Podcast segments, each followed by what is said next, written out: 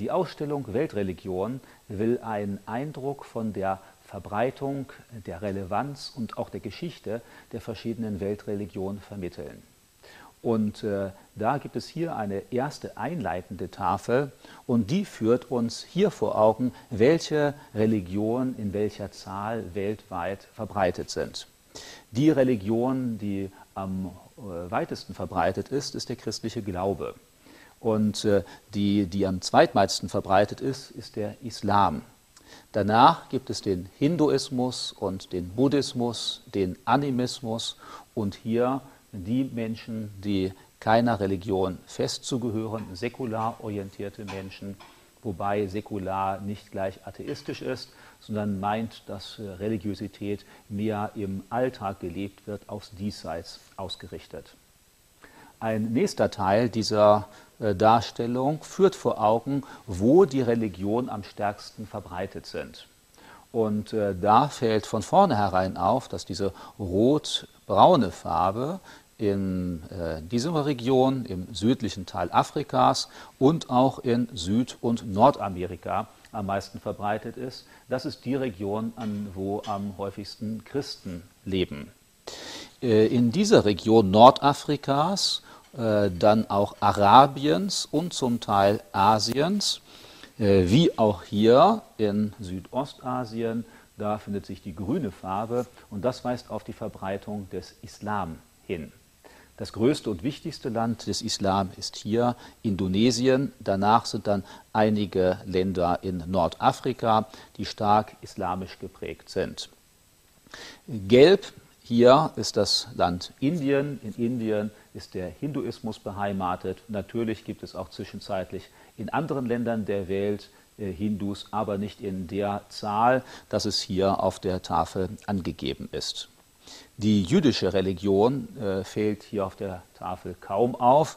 Es ist einmal Israel, hier ganz klein dargestellt, und dann äh, leben relativ viele Juden in Russland, in Frankreich, in Deutschland und auch dort in den USA.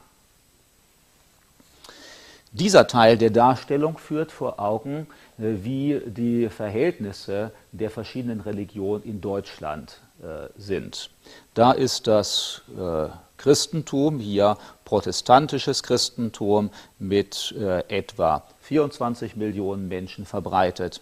Die zur katholischen Kirche zählen sich 26 Millionen Menschen, etwa auch 26 Millionen Menschen sind konfessionslos und zu den kleineren Gruppen gehört der Islam mit 3,5 Millionen und dann auch noch einige Buddhisten und Hinduisten, wobei es so ist, dass das meistens Menschen sind, die als Emigranten nach Deutschland gekommen sind und hier ihre Religion weiter ausüben. Also grob gesehen kann man sagen, dass sich die Bevölkerung in Deutschland drittelt. Etwa ein Drittel ist konfessionslos, ein Drittel ist katholisch und ein Drittel ist protestantisch.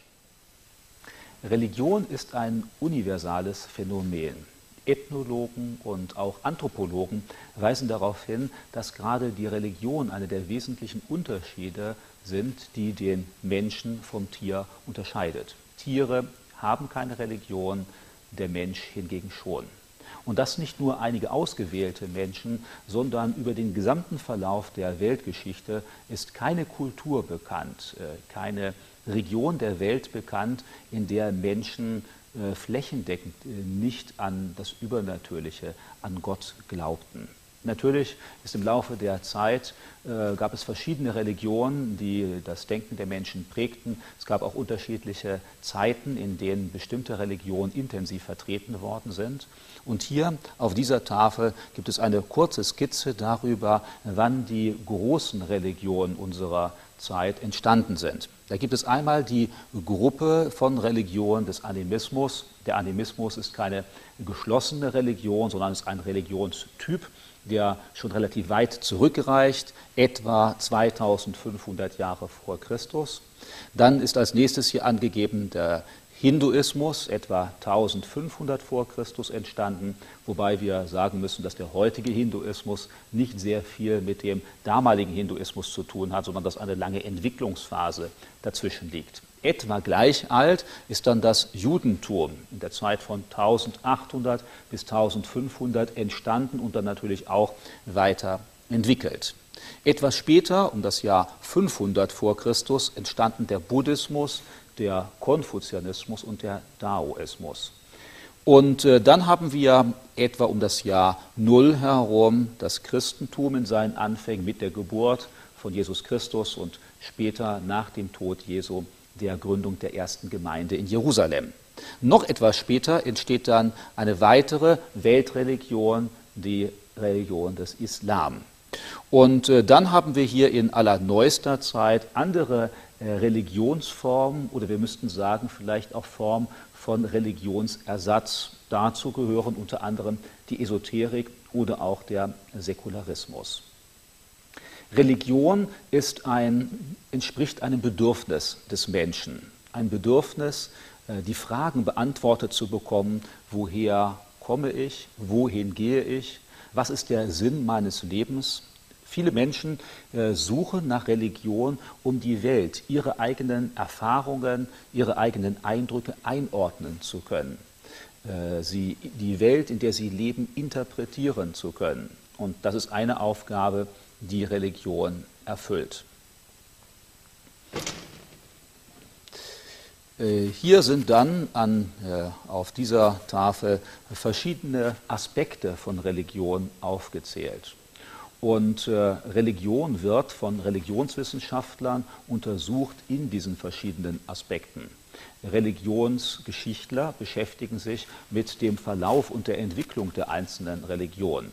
Religionssoziologen machen sich Gedanken über die Verbindung und den Einfluss von Religion und Gesellschaft. Religionspsychologen beschäftigen sich damit, inwieweit das Empfinden des Menschen von Religion beeinflusst wird oder inwieweit äh, das innere Empfinden des Menschen dann auch das Bild der Religion beeinflusst. Religionsphänomenologie beschäftigt sich damit, welche Phänomene in den Weltreligionen auftauchen. Das ist zum Beispiel das Gebet, das sind Gottesdienste, das sind Opfer, das sind heilige Orte und ähnliche Dinge mehr und vergleicht dann miteinander, wo jede Religion ihre spezifischen Besonderheiten hat. Hier gibt es auch noch einmal einen Hinweis darauf, dass Religionen nach bestimmten Typen eingeordnet werden.